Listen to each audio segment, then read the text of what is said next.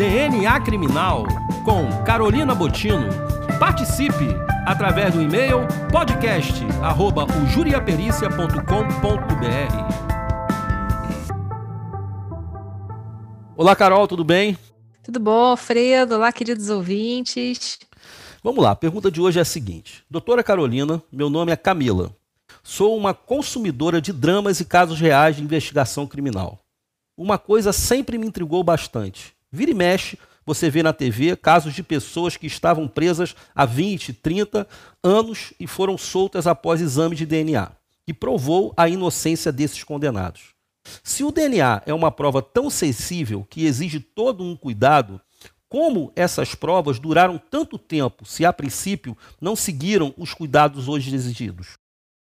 Excelente pergunta, Camila. É, existem duas possibilidades nesse caso. A primeira delas é que, embora realmente há 20, 30 anos atrás é, o exame de DNA ainda era uma coisa muito incipiente, né? Estava engatinhando assim na, na, nas ciências criminais, nos processos criminais, então não tinha essa cultura de preservar uma evidência para um exame de DNA mas é, existem evidências biológicas que a gente sabe que por si só elas têm um certo grau de resistência maior às intempéries externas, né, aos fatores externos do que outras. Um exemplo muito bom disso são manchas depositadas, por exemplo, em peças de vestuário, sejam manchas de sangue ou manchas de sêmen.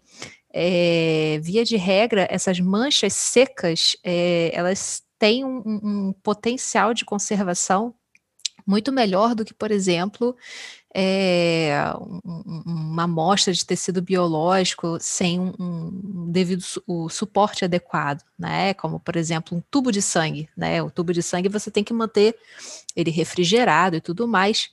Mas se esse sangue estiver depositado numa peça de vestuário e essa mancha estiver seca, acondicionada num local sem umidade, ela é capaz de resistir ao tempo, né? A degradação externa, a degradação de micro-organismos e, e, entre outras coisas, né? Sim. E uma segunda possibilidade é que é, muitas das evidências criminais hoje elas são é, é, processadas através de bancos de perfis genéticos. Então, muitas vezes uma evidência ela é processada, uh, foi processada há 10 anos atrás, há 15 anos atrás, foi obtido um perfil genético, Sim. esse perfil genético foi depositado no banco de dados e depois de um tempo, uma outra amostra é, foi depositada nesse mesmo banco e o software acusou a coincidência dos perfis. Então, nem sempre você está processando a amostra naquele momento. Muitas vezes pode ser um confronto é, é, é, digital, né, do, dos perfis genéticos dentro do banco de dados. Bacana isso, eu não sabia disso não, sabia. Esse negócio da roupa seca, não, realmente não sabia. E em relação a isso que você falou agora, é, uhum. isso aí não são todos os países que fazem isso, né, Carol? Porque isso aí parece que tem que ter toda uma regulamentação legal para que você possa processar um, um, exame de DNA e guardar essa, esse resultado é, em algum software para depois comparar.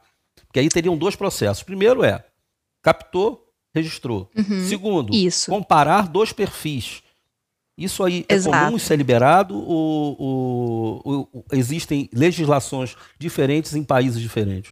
Varia muito de país para país, Alfredo, principalmente nesse quesito com o que você vai comparar esse perfil genético, né? Sim. Um bom exemplo disso é que, por exemplo, nos Estados Unidos existe, é, é permitida, a legislação permite o que eles chamam de busca familiar. Então, por exemplo, se você tem um perfil genético de uma evidência e é, é eventualmente é, o filho do, daquela pessoa, né, que deixou aquela mancha no local, é, estiver no banco de dados, o software ele vai acusar essa relação de parentesco entre, entre, esses indivíduos, né?